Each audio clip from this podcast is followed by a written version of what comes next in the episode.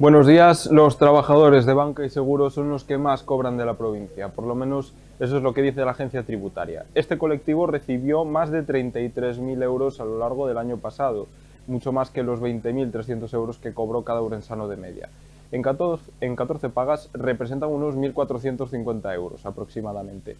Las retribuciones de los trabajadores, eso sí, se incrementaron de media un 4,5% respecto a 2021 Ahora bien, el incremento del coste de la vida no trae buenas noticias ya que a pesar de la subida salarial, los ourensanos perdieron poder adquisitivo. El sueldo da para comprar menos cosas que antes de la pandemia. Con este tema abrimos las páginas del periódico de hoy, pero tenemos más asuntos que tratar. El filólogo de Parada de Sil, Antonio Carreño, recibió ayer la medalla de oro de la provincia. Nos lo cuenta Sergio Conde.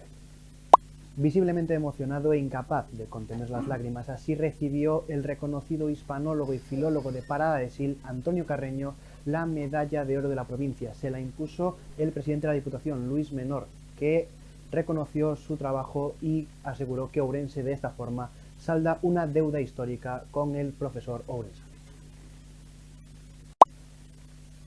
Más temas. Está en boca de todos. Javier Milei se ha hecho con la presidencia de Argentina.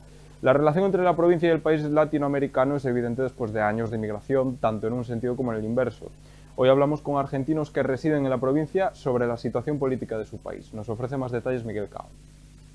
El eco de las elecciones argentinas ha llegado también a la provincia de Ourense. Muchos ciudadanos argentinos en la provincia han seguido muy de cerca las elecciones en el país sudamericano, aunque muchos de ellos tienen discrepancias sobre el futuro que le espera a Argentina con la victoria de Milei.